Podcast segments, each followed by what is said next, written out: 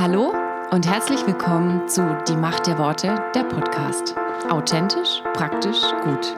Und jetzt viel Spaß mit der neuen Folge.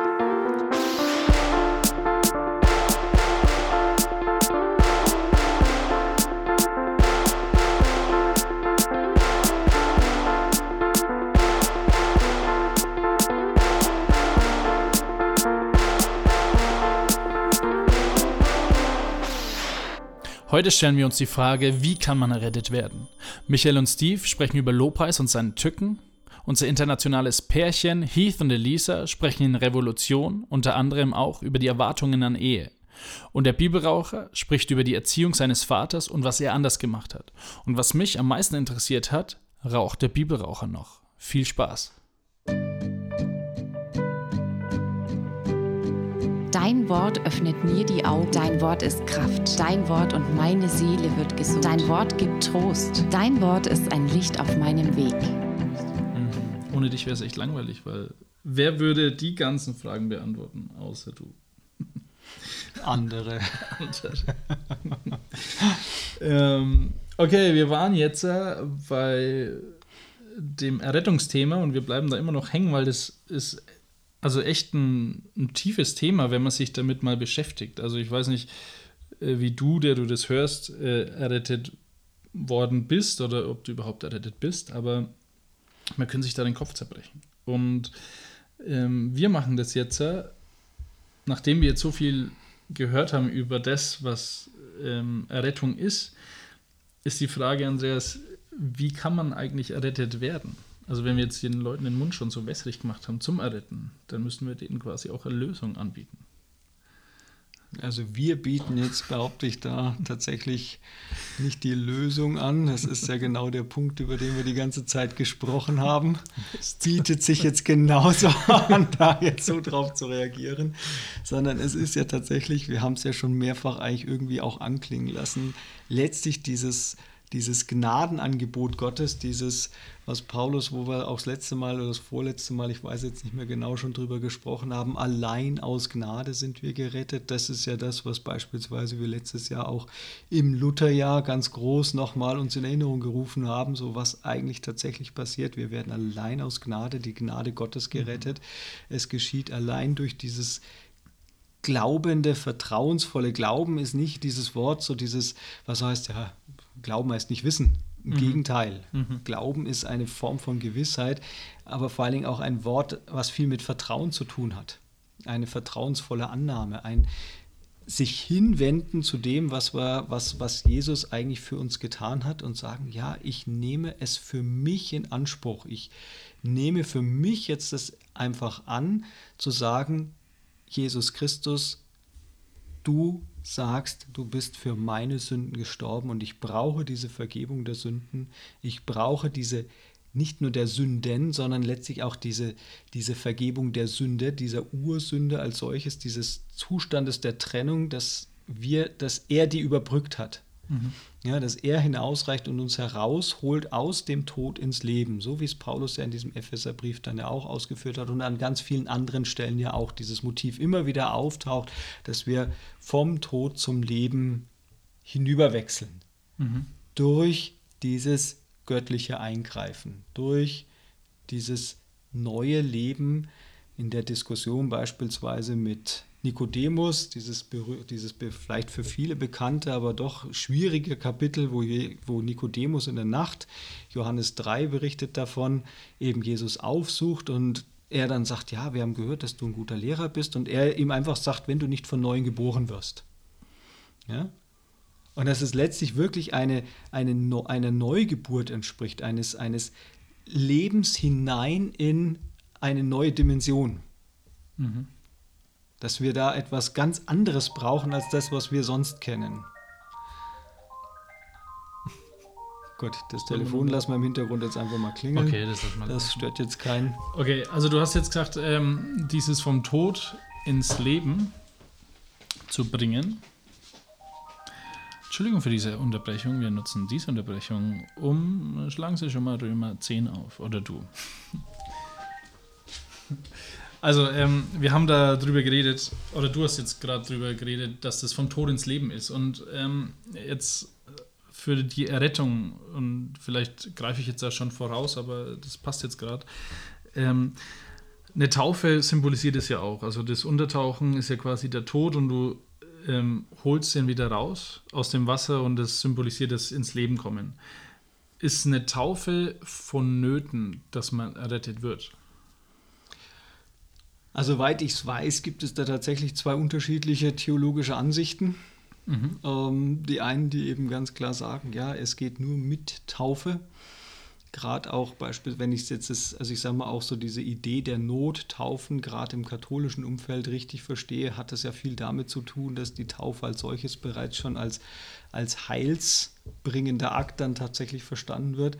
Ich persönlich glaube eher, dass jetzt solche Verse viel deutlicher auch, also es ist viel mehr Verse gibt, wenn man den Römerbrief anschaut, der spricht eigentlich, glaube wenn ich mich recht entsinne, eigentlich nicht von dieser Wassertaufe beispielsweise, dieser klassischen Taufe, sondern eben beispielsweise tatsächlich davon, eben letztlich wir werden allein aus Gnade gerettet, dieses glaubensvolle Annehmen. Oder Römer 10 dann eben beispielsweise, wer an ihn glaubt, wird nicht zu Schanden werden. Ähm, da ist nicht die Rede von Taufe, mhm. sondern ähm, wer den Namen des Herrn anruft, der wird errettet werden. Ja. Da ist jetzt nicht die Rede nochmal explizit von der Taufe oder Anfang des Markus-Evangelium. Kehrt um, das alte Wort tut Buße, mhm. denkt anders und glaubt. Ja. Dann werdet ihr errettet.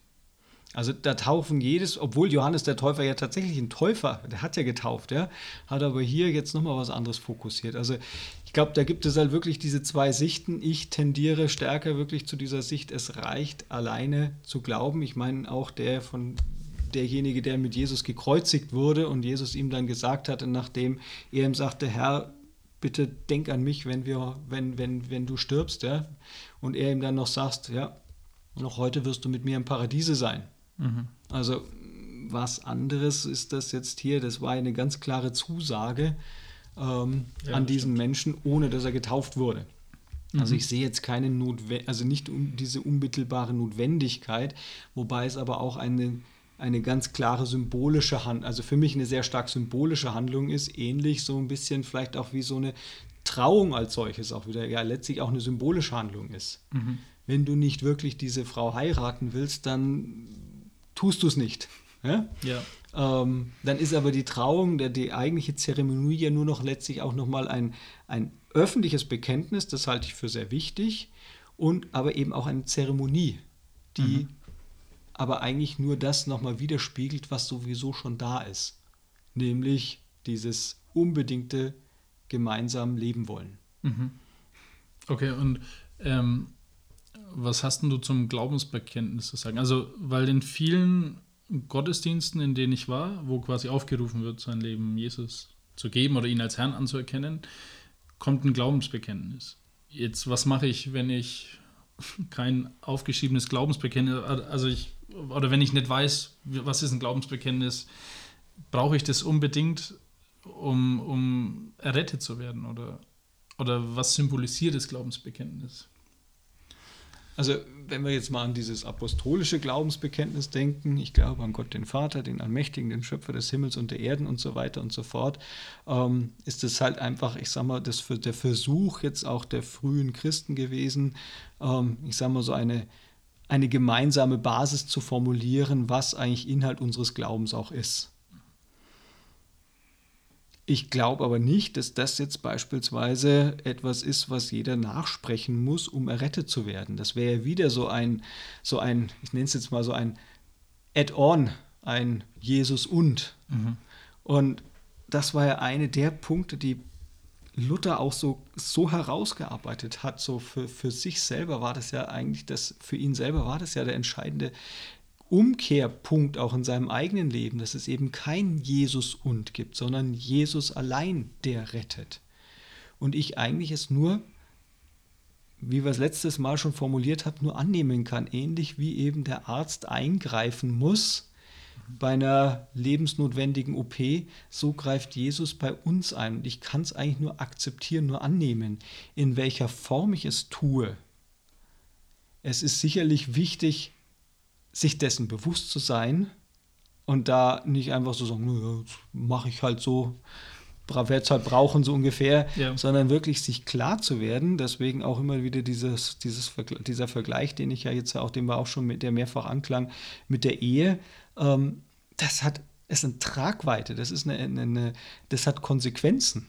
Ja? Mhm. Und zwar dahingehend, es ist nicht einfach so, ja, okay, ja, es passt schon, nehme ich das halt noch mit dazu, sondern es ist wirklich ein, die Bibel schreibt an der anderen Stelle auch von, einer völligen Hingabe. Ja? Mhm. Es geht nur ganz oder gar nicht. Du kannst nicht ein 50% Ehemann sein. Ja. Und genauso wenig wie du ein 50% Ehemann sein kannst, kannst du ein 50% Christ sein. Es geht nicht. Entweder 0 oder 100%. Mhm. Und da gibt es einen ganz klaren Punkt. Ja, ja das finde ich ein gutes Bild, weil ich glaube, ja, oft ist es so, oder ja, das, was man erlebt, ist, sonntags ist man Ehemann oder, oder Christ und dann die restlichen sechs Tage sind die anderen 50 Prozent drin. Also, mhm. und es ist ja immer wieder ein Kampf, dass man sagt, okay, ähm, ich strebe danach, das, mich auszurichten nach Gott und sowas. Genau. Okay, dann danke Andreas, es war sehr gut. Wenn du mehr erfahren willst, bleib einfach dran und schalt nächste Woche wieder ein. Bis dahin eine schöne Woche. Die Macht der Worte. Michael und Steve und ihre fünf Minuten. Ey Michi, du bist doch alter Lobpreis äh, Veteran. Veteran. ja, du, du, hast ja quasi Lobpreis in Deutschland fast miterfunden, wenn sie dich entdeckt hätten. Ja, das hätte ja fast Lobkreisen, dann haben sie es doch Preis genannt noch. ja, also vielen Dank für das Lob dafür, dass ich äh, hinter von den Takt nicht halten kann und die Pausen immer nicht finde. Ja, das finde ich bei dir erstaunlich. Also Above All Powers hat bei dir einen richtigen Country-Style. Äh, das ist auch schön. Wobei viele kennen das wahrscheinlich gar nicht mehr, weil es so alt ist. Ja, man kann es einfach so mit aber for powers, aber for kings. Und da muss man die Augen schließen dabei. So. Aber for the, the and all the. Da braucht man gar keinen Text dazu. Das, das stimmt. ja, das passiert auch manchmal bei dir im Lobpreis, oder? Wenn du dann nicht mehr weißt, wie es weitergeht. Da, ich kann mich noch an eine gute Szene erinnern, Michi. Da hast du mal einen Lobpreis gekleidet und da stand jemand neben dir. ich weiß, wie, was kommt. Wie war denn das nochmal, Michi? ich weiß es noch. Da war, habe ich Lobpreis gekleidet und da war einer neben mir, der hat so abgrundtief falsch gesungen, aber halt echt von Herzen und deshalb sehr laut. und dann haben einfach alle Lieder ganz andere Melodie bekommen als ursprünglich, weil es war einfach nicht mehr durchzuhalten. Da bin ich ein bisschen anfällig, ja, für sowas. Dass man es auch ein bisschen individueller gestaltet. Ja, und dann durfte ich dir sogar helfen dabei, glaube ich, oder? War das nicht das, so? Hast du dann nicht aufgehört? Da habe ich einfach aufgehört, ja. Ich hab, da konnte ich nicht mehr. Wo wir alle in tiefer Anbetung waren, auch der Schiefsinger. Und und dann mussten wir aufhören wegen dir, Michi. Ja, das war echt schade, aber es ging, es, es ging einfach nicht mehr. Aber es ist halt so echt so schön und wunderbar Lobpreis ist, aber manchmal ist es halt auch ein bisschen schwierig. Ja. Zum Beispiel, wenn Leute einfach laut und unheimlich falsch singen. Das ist genauso, ich will jetzt gar nicht den Namen von unserem Pastor nennen, aber, aber wenn der. Der hört es bestimmt nicht an. Nee, ich glaube es auch nicht. Aber Herr segne ihn, aber wenn er versucht zu hüpfen, dann ist es immer so, das ist so, ich weiß nicht, der landet immer so ein bisschen vor dem richtigen Punkt. also, das ist so wie so ein Aufziehen, so hüpp, eines Bein, anderes Bein, hüpp, wie wenn gerade die Batterie ein bisschen leer wird. So. Da muss man die Augen schließen. Daher kommt es, glaube ich, auch, dass man die Augen schließt beim Beten. Ja. Also was mir früher immer passiert ist, weil der ist ja äh, schon, glaube ich, sehr musik äh, musikalisch. Eigentlich schon, ja. Und ähm, ich leite ja auch Lobpreis und der hat dann ab und zu sehr laut auch gesungen. Mhm. Und das ist auch total schrecklich. Und das passiert mir öfter. Neulich habe ich einen Lobpreisabend geleitet bei uns und dann standen vorne ein Hüpfer, der, der wegen so wie unser Pastor war, ja. und eine, die hat in anderen Tönen gesungen als ich. Okay. Und das ist dann immer ganz schwierig. Also ja. mir ging es da ein bisschen so wie dir. Nur ich ja. singe dann la lauter und weißt du, was mir schon mal passiert ist? Oder nochmal. Ähm, auch beim Lobpreisabend ist mitten im Lobpreis. Also alle waren in der Anbetung gestanden und waren total dabei. Und dann hat sich jemand vor mich hingestellt und hat zu mir gesagt, ich soll nicht so laut singen. Echt? Und dann war es natürlich bei mir mit der Anbetung vorbei und habe sie dann weggeschickt, weil was willst du denn sagen ins Mikrofon? Geh mal bitte woanders hin, Geh mal. erzähl es dem Techniker. Falsche Gemeinde. Ja, und so Phänomene gibt es ja auch mit Händeheben ein wenig, oder? Ja. Also manchmal ist schon ein bisschen lustig, wenn man so rumschaut und man sieht so, die Leute sind so voll in der Anbetung und, und lächeln ein bisschen so verklärt und die Hände sind oben und singen, die singen aber eigentlich dann äh, irgendwie sowas, wenn sich mein Lobpreis in Leiden mischt und wenn der Weg auch nicht einfach ist. also das ist manchmal so, dass man, das geht einem vielleicht selber auch so, dass man gar nicht merkt, was man eigentlich singt, Ja. sondern man hat so den körperlichen Lobpreismodus angeschalten, so Hände hoch, lächeln und singt dann, wie schlecht es mir geht und trotzdem ist alles gut und Gott hebt mich aus dem größten Schlamm heraus, lächel, lächel. das ist manchmal ein bisschen, da muss man sich auch selber manchmal ertappt fühlen, dass man eigentlich gar nicht bemerkt, was man singt. Die Macht der Worte. Revolution. Weil Liebe dir das Herz verdreht. Elisa und Heath sind hier, internationales Pärchen und meine Frau ist auch wieder da. Stellt euch doch mal vor, ihr zwei.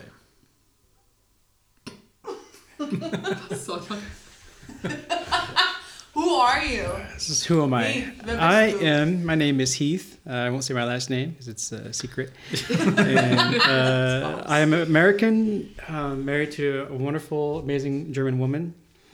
And now she I had to work on her a bit.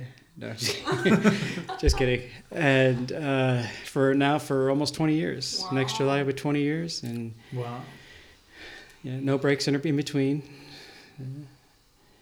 And yeah, it's been, I mean, it's been an amazing long walk. I, uh, my background is military. I just finished a career after 23 years in the Army. Um, so there's a lot of, lot of times away from home and a lot of different challenges that uh, people wouldn't always encounter on a normal marriage. But, but we've made it through. I mean, by the grace of God. And that's, that's all it is by God's grace. But Also ihr hört schon, äh, Heath redet Englisch, quasi wir, da wir internationale zwei Pärchen sind. Wir übersetzen das jetzt nicht, manchmal versuchen wir es euch zu übersetzen, aber Elisa müssten wir vielleicht auch übersetzen, die kommen nämlich aus dem Osten. Hey! Wuhu, DDR. DDL. DDR, genau. Also Elisa, ich bin jetzt seit fast 20 Jahren die Frau von Heath, genau.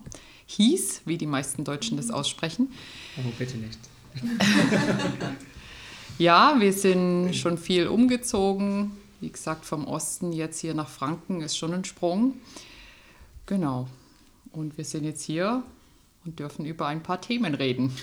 Genau, und wir sind ja alle keine Experten, also für den Zuhörer äh, nicht wie bei dem anderen Pärchen Thomas und Susi. Äh, hat, habt ihr beiden jetzt keine, keinen Wisch, dass ihr irgendwelche Coaches seid oder sowas, aber Erfahrung. meine Frau und ich dachten uns, ihr seid also im Privaten, ist es so schön mit euch zu reden, auch über Ehe und wie offen ihr seid. Ihr passt genau hier rein. You are real. Genau. Ihr seid echt. Ihr seid echt. Wir fangen an mit dem ersten Thema. Und zwar dachten wir uns, realistische und unrealistische Erwartungen in einer Beziehung. Welche unrealistischen Erwartungen hast du dir denn gemacht, Elisa? Damals, bevor du geheiratet hast, diesen wunderschönen Mann aus Amerika. Ja. Ja. Also, ähm, Erwartungen. Sag mal was so, ich wollte ja eigentlich gar nicht heiraten. Das war so, Gott hat mir diesen Mann mehr oder weniger in meine Gemeinde gebracht. Und ich wusste es dann auch, also der ist es. Und dann kam natürlich, muss ich dazu sagen, auch Ängste dazu aus meiner Kindheit. Und ja, wie wird das? Also hat man dann auch schon an den Christ etwas höhere Erwartungen, würde ich sagen. Ja, das Also- kann auch blockieren, oder? Also als wenn du jemanden suchst, als Christ, einen anderen Christ, kann schon auch Hindernis. Ja, finde ich sehr schwierig. Also jetzt im Nachhinein, wenn ich zurückschaue, denke ich mir, eigentlich müsste es vielen Christen so gehen, weil du hast ja dann auch deine Prinzipien und wenn du lernst dich kennen, du denkst, okay, der ist Christ, der geht in Gemeinde, ich wünsche mir einen Mann, der mit mir Mission geht. Also so war es bei mir zumindest. Ich habe immer Mission auf dem Herzen gehabt und habe dann auch gedacht, okay, der Mann, mit dem gehe ich dann irgendwann mal voll Gott dienen. Also so denkt man oft an einen großen Dienst. Und sieht die Person vielleicht auch nur im Gottesdienst. Du lebst ja auch nicht zusammen. Dieses ganze Thema Sex vor der Ehe. Du hast vorher eigentlich, du lernst sie halt auf einer anderen Ebene kennen, würde ich sagen. Und dann heiratest und plötzlich merkst, hm, die Person ist ja doch nicht so, wie ich sie mir vorgestellt habe. Oder vielleicht so geistlich oder betet so viel oder hat vielleicht die gleichen Wünsche oder Vorstellungen, weil, wie gesagt, wenn man sich vorher, wir kannten uns nur sechs Monate und dann haben wir schon geheiratet. Gab natürlich auch verschiedene Gründe dafür, aber Also ihr habt euch das erste Mal gesehen und nach sechs Monaten wart ihr verheiratet. genau, nach drei Monaten verlobt und nach sechs Monaten verheiratet. Wie kommt man auf so eine verrückte Idee? Gute Frage. Also im Nachhinein muss ich jetzt sagen, Gott hat es schon vorher gewusst, äh, dass es so sein sollte, weil ich glaube, sonst wären wir heute nicht verheiratet, ganz ehrlich, weil es hat mit, mit dem Hief seiner Arbeit zu tun gehabt. Er hätte sonst das Land verlassen müssen. Und also wir haben auch gedacht, er muss gehen und dann haben wir geheiratet und dann durfte er noch bleiben. Also das war alles ein bisschen off your feet. You couldn't Ja. genau. Er hat, er hat mich gefragt, er hat, nein, er hat mich nach drei Monaten wirklich gefragt und wir hatten auch eine, eine Beziehung über drei Stunden. Also er hat drei gefragt, deine Stunden, Mutter? er hat drei Stunden weg hat er gewohnt und dann einfach, ich glaube, wenn wir uns besser kennengelernt hätten, ich sage das jetzt in Gänsefüßchen, hätten wir gar nicht geheiratet. Klar. Ja. Aber ihr wart ja beide Christen. Manchmal denkt man ja so, Christen unter sich, die passen ja eigentlich. Aber was hatte ich denn, also was war denn für dich äh, das unrealistische oder diese unrealistische Vorstellung, die der Heath, die dann gezeigt hat, die erfüllt er gar nicht, die du hattest, dass du ihn heiratest? Verstehst du, was ich meine?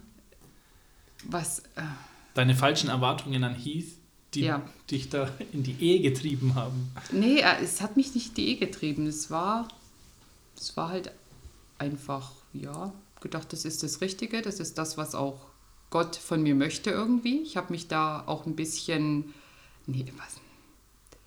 Ja, ich habe gewusst, das ist der Mann für mich, dann heiraten wir. So, die Gefühle waren schon da, das ist alles ähm, da gewesen, aber dann hinterher habe ich gemerkt, er ist zum Beispiel ein sehr gutmütiger, geduldiger, auch passiver Mensch. Und ich bin das genaue Gegenteil, was natürlich Gott auch sehr benutzt hat, um, mein, um viele Sachen in meinem Leben zu heilen aus meiner Kindheit. Und das weiß ich jetzt im Nachhinein, aber damals wusste ich es nicht. Und mich hat es wahnsinnig, wahnsinnig gemacht, einen so passiven Mann zu haben. Ich wollte jemand Aggressives und ich weiß, das hätte nie funktioniert. Wie war das bei dir, Heath? Du hattest dann eine aggressive Frau, obwohl du passiv warst.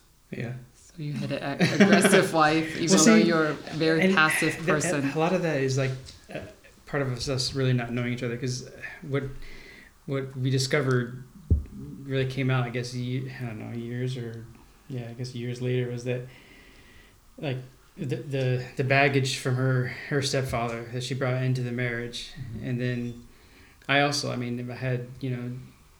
You know, two stepfathers. You know, I mean, my mother now, if I finally with, you know, married with a Christian man, and I mean, they're both amazingly amazing Christians, but it's they're anyway. So I, I, I was I was being like, and I finally came out and realized like I'm being I'm paying for your father, or you know, she was she said that she was I was expecting me to to flip out and hit her, or you know, just like to go Provoking crazy, and because the first experience I we had, Also Lisa hat, Ich habe ihn immer, ich habe immer versucht, Knöpfe zu drücken. yeah, she would she would push my buttons until bis, I bis du sie schlägst. yeah. Darauf yeah. habe ich gewartet. Das war eine Erwartung, die ich an ihn hatte. Und ich habe, äh, es hört sich schl- schlimm an, ich habe dann gedacht, okay, wenn das passiert, kann ich gehen. Das, ist mein, das ist mein Raus. Und Aber ich habe gedacht, ja? ich habe halt gedacht, das ist so.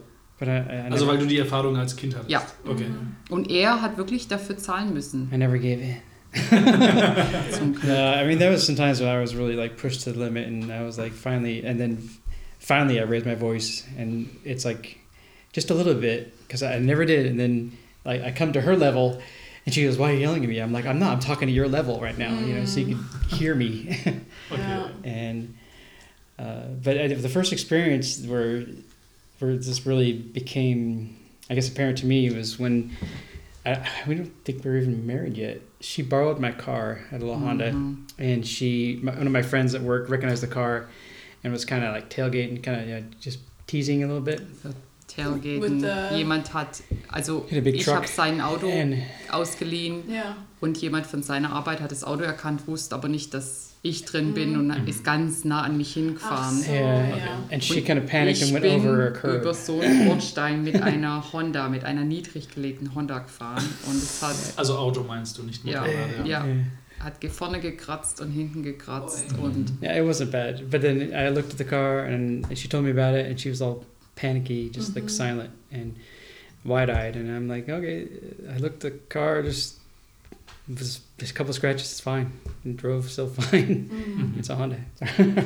And you were surprised by Ich habe die ganze. Nacht mehr oder weniger geflennt, wirklich Mhm. aus Angst, was mache ich, was, wie sage ich es ihm Mhm. und überhaupt. Und seine Reaktion war, ist überhaupt kein Thema, ist nicht schlimm, kann man reparieren. Und ich stand da, konnte damit überhaupt nicht umgehen. Also Yeah, I mean, and then there were there were other battles along the way that we had that just kind of like like why are you flipping out like this or why is this, and then it's it slowly became more apparent that it was just she was pushing my buttons, the Knopf in meine I don't know, Knöpfe gedrückt. and uh, just to try to get an, a reaction out of me, I guess. Also das heißt, du hattest eigentlich an die Beziehung eine unrealistische Erwartung, indem der Heath so ist wie dein Vater und quasi sehr schnell ist, dich zu körperlich äh, das war eine von den... zu Ich glaube, das war eher eine. Angst. Mhm. Ich glaube, das war eher eine unterschwellige Angst, Mhm. dass das passiert, Mm. würde ich sagen. It just uh, it's like seems like we, we kind of model our our spouse or what we think a spouse should be after our parents or, or whatever the p- mother figure or father figure is in your Yeah. life and and so my, my father figure was you know very you know too you know very different and so and, and sometimes not even non-existent at all but my mother was always a constant and so and my mother is like total opposite of this she's real passive she doesn't like confrontation Mhm. I mean, she's really like she, she's. I mean, it's just a sweet woman. Will do, and you ask her, and she'll you know do anything for you. You know, So you're like your mom. yeah, more so. Mhm. Yeah. Okay. Elida, was ist, interessiert uns jetzt noch zum Schluss? Was hast denn du so für unrealistische Erwartungen an unsere Ehe gehabt? Dass wir gar nicht drüber nachgedacht haben. Wahrscheinlich habe ich alles erfüllt, was du dir erwartet Mhm. hast. Nee, aber ich finde, weil wir, wir waren doch in der Bi in Bibelschule Mhm. und da war alles so eine perfekt christliche Bubble. Ja. Mhm. Und dann haben wir haben uns auch kennengelernt in einem neu- neutralen Land in Schweden. Ja. Und ich hatte auch die gleichen Erwartungen. Wow, ein Bibelschüler, ein Mann Gottes. Und äh, nein, du bist, du bist ein Mann Gottes, ja. Aber äh, in, in Schweden habe ich dich nicht so richtig kennengelernt. Und dann dachte ich, du bist einfach perfekt. Aber dann äh, haben wir geheiratet und dann, wie die Lisa gesagt hat, dann, oh, da ist nicht. Man hat so diese. Ja, man kennt sich nicht und sagt, ey, das, ich habe den perfekten gefunden. Ich glaube, das Problem haben aber viele Christen. Ja, ne? Dass sie immer denken, sie lernen sich in dieser, wie du gesagt Ja. hast, diese Bubble, diese christliche Bubble Ja. kennen und ja, und dann geht man auf Bibelschule zusammen oder wie gesagt, Ja. ich habe immer gedacht, okay, Mission und der Mann, der will das dann auch und dann ist alles anders gekommen und Ja. plötzlich, oder auch ich habe wirklich teilweise, also das muss ich echt sagen, ich habe teilweise wirklich erwartet, okay, der Heath, ich habe da diese Erwartung, wir beten am Tag zusammen, wir machen das. Und ich habe dann aber gemerkt, für eine Weile, ohne dass ich ihn jetzt da schlecht machen will, dass ich geistlich da war, auch von der Gemeinde her, wo ich war, und er Also war da. Und, äh, Ja. Und unser Level war unterschiedlich. Und was habe ich dann gemacht? Wie ich bin, gepusht. Ich habe immer erwartet und erwartet und erwartet und habe gar nicht gemerkt, dass ich ihn Change damit me. eigentlich, ja, ich habe immer versucht, ihn zu verändern. Ja, das ist oft so.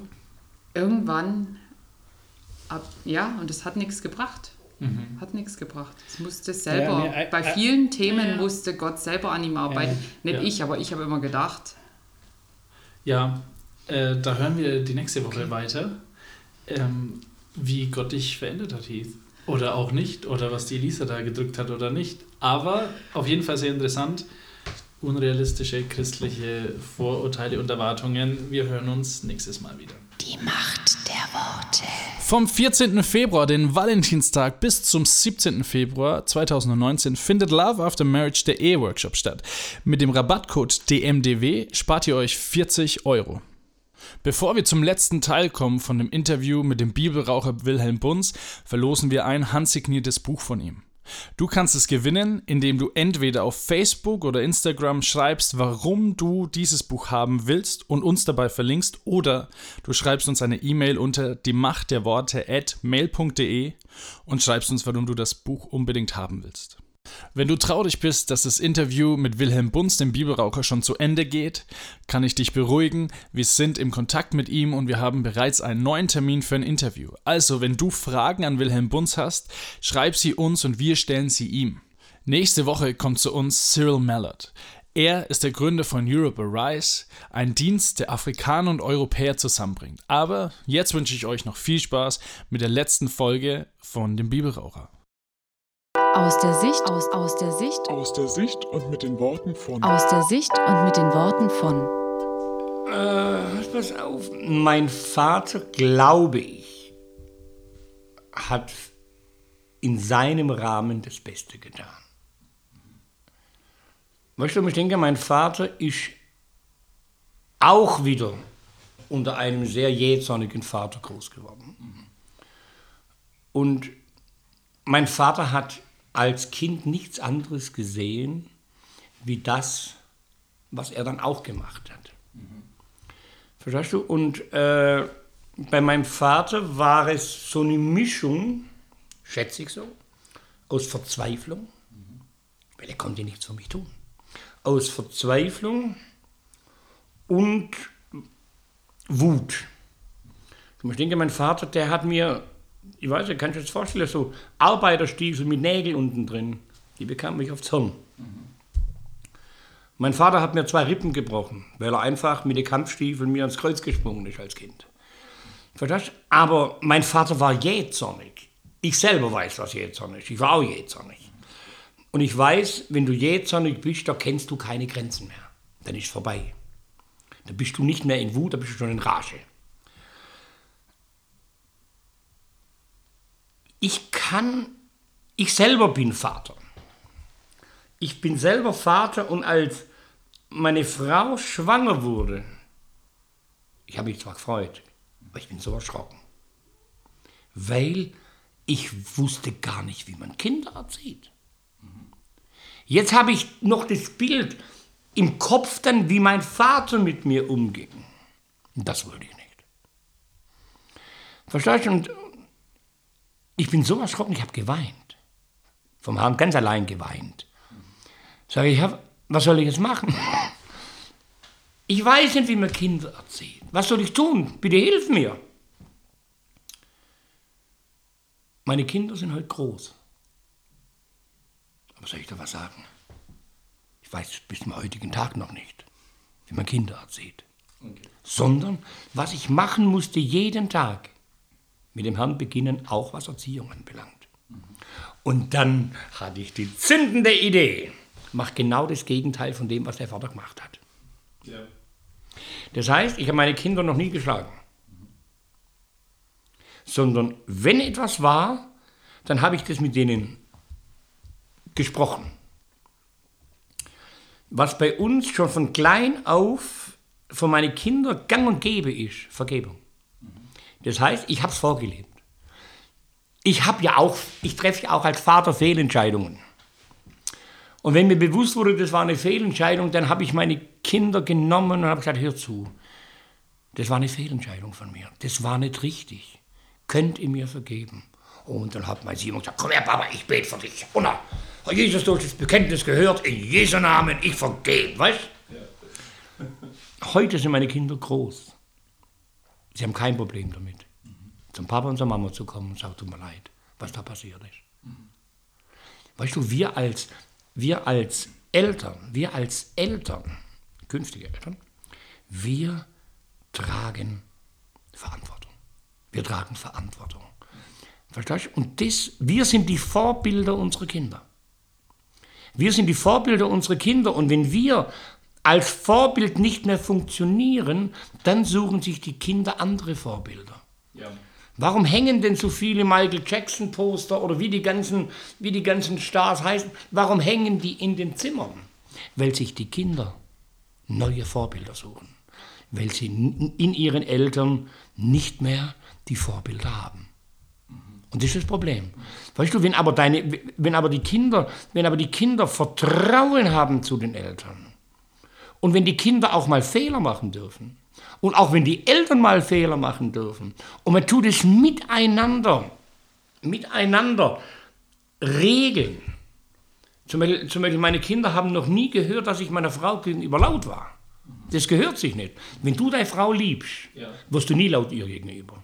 Sicher gibt es mal eine Meinungsverschiedenheit, aber man geht respektvoll, man geht liebevoll miteinander um. Okay? Okay. ähm, und ähm, im, in dem Buch hast du ja geschrieben, aufgrund dessen, wie dein Vater sich verhalten hat, war dein Bild äh, von Gott, dem Vater, ähm, verdreht. Und also ich merke das bei mir auch, dass das bei mir auch so leicht verdreht ist und ich daran arbeiten muss. Was ist denn, also wie hast du denn das gerade rücken können? Das hat Gott gerade gerückt. Okay. Äh, mit Jesus hatte ich nie Probleme, weil der war wie ich. Der wurde verurteilt. Es gab einen Richterspruch. Wir sind, wir sind irgendwie Kumpel gewesen. So am Anfang, weißt du, was ich meine? Ja. Äh, mit Gott als Vater konnte ich nichts anfangen, weil das Vaterbild von mir war verdreht. Aber ich wollte das eigentlich auch regeln. Und es begann damit, dass ich angefangen habe, mich zuerst mal mit mit meinem Vater auseinanderzusetzen, mein Leben mit ihm in Ordnung zu bringen. Und je mehr das Leben mit ihm in Ordnung kam, desto freier war mein Gedanke mal zum Vater im Himmel. Und als, und als zwischen meinem Vater und mir alles gut war, da bekam ich das Bibelwort und wie sich ein Vater über Kinder erbarmt, so erbarmt sich der Herr über die, so ihn fürchten. Und dann war es in Ordnung. Okay. Das heißt, du hast quasi dein Bild vom Vater auf der Erde Korrigiert. zurecht, ja, genau korrigiert und somit wurde das Bild auch für, den, für Gott, den Vater, Ja, korrigiert. ja, ja, ja, ja. Okay, das ist ein guter Tipp. genau, dann ähm, habe ich noch zwei Fragen. Und zwar zum einen, willst du den Hörern noch was mitteilen, was auf deinem Herzen ist? Es klingt vielleicht hart, was ich jetzt sage, aber lass dich nicht verbiegen. Lass dich nicht verbiegen. Bleib ein Original. Und wenn du auch mit einem Glaubensleben vielleicht deine Probleme hast, geh mit diesen Problemen direkt zum Vater, weil er macht es richtig. Er macht es richtig. Und einfach, einfach lass auch deine Mitchristen neben dir existieren, auch wenn sie vielleicht Fehler machen, die du nicht mehr machst. Aber dafür machst du wieder Fehler, wo sie nicht mehr machen. Dass wir miteinander am gleichen Strang ziehen. Denn in dem Moment, wenn wir gegeneinander sind, bleibt der Evangeliumswagen stehen. Und Evangelium heißt froh machende Botschaft. Und man muss uns das ansehen, dass wir froh machende Botschaft leben. Okay. Okay, und dann komme ich jetzt zu meiner letzten Frage. Was ich mich gefragt habe, raucht der Bibelraucher heute noch? Immer noch. Immer das noch? heißt immer noch mal eine Zigarette. Immer noch. Okay. Immer noch. Es wird, es wird vielleicht manche geben, die sagen, wie kann der nur? Das ist ja furchtbar. Ich glaube, ich weiß und ich, und ich habe den Glauben, der Herr wird mich davon erlösen. Ich denke, als ich in Südafrika ankam damals, habe ich nicht mehr geraucht. Die ganze Zeit, wo ich in Südafrika war, habe ich keine einzige Zigarette geraucht. Und ich kam zurück und alle, und da kam so eine Party für mich, weißt Und immer wieder kam einer, hat mir eine Zigarette angeboten. Ha, nein, nein, ich rauche doch nicht mehr. Nein, ich rauche nicht mehr. Aber irgendwann hat es mich genervt. Mhm. Ich komm, da rauchst halt eine mit. Mhm. Und dann äh, gäbe es die Ruhe. Die eine Zigarette war es, mhm. dass ich seither immer wieder mal eine Zigarette rauche. Okay. Ich hätte es nicht tun sollen. Ja. Weißt du, weißt du, weißt du, wir unterschätzen die Taktik vom Teufel. Der legt uns rein, auch mit frommen Dingen legt er uns rein. Mhm. Weißt mit auch, weißt, was so richtig schön fromm klingt. Mhm. Deswegen sagt auch die Bibel, prüfet alles, alles. Und das Gute behaltet. Ja. Und alles andere schmeiß weg. Mhm. So, jetzt war ich bereit. Jetzt wissen wir Bescheid. Wilhelm, Schön. ich danke dir. Ich danke, dass ich da sein durfte. Also es war super und äh, wir haben schon ein Date ausgemacht, falls du mal wieder in meine Gegend kommst. Genau. Dass wir dich wieder fragen. Machen wir wieder Und unglaublich. Also es ist echt was schön mit dir. Dankeschön. Ja, ich glaube, ich fahre mit dir heim. Ist in Ordnung. Ist in Ordnung, im Keller ist noch Platz. Dann vielen Dank und Vielen Dank auch, ja. ja, wir Gell. hören uns das nächste Mal wieder. Tschüss. Tschüss. Vielen Dank fürs Zuhören. Folge uns auf Instagram, Spotify, YouTube und Facebook.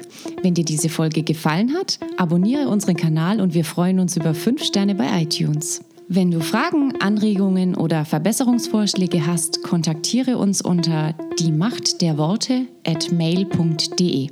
Wir hören uns nächste Woche wieder.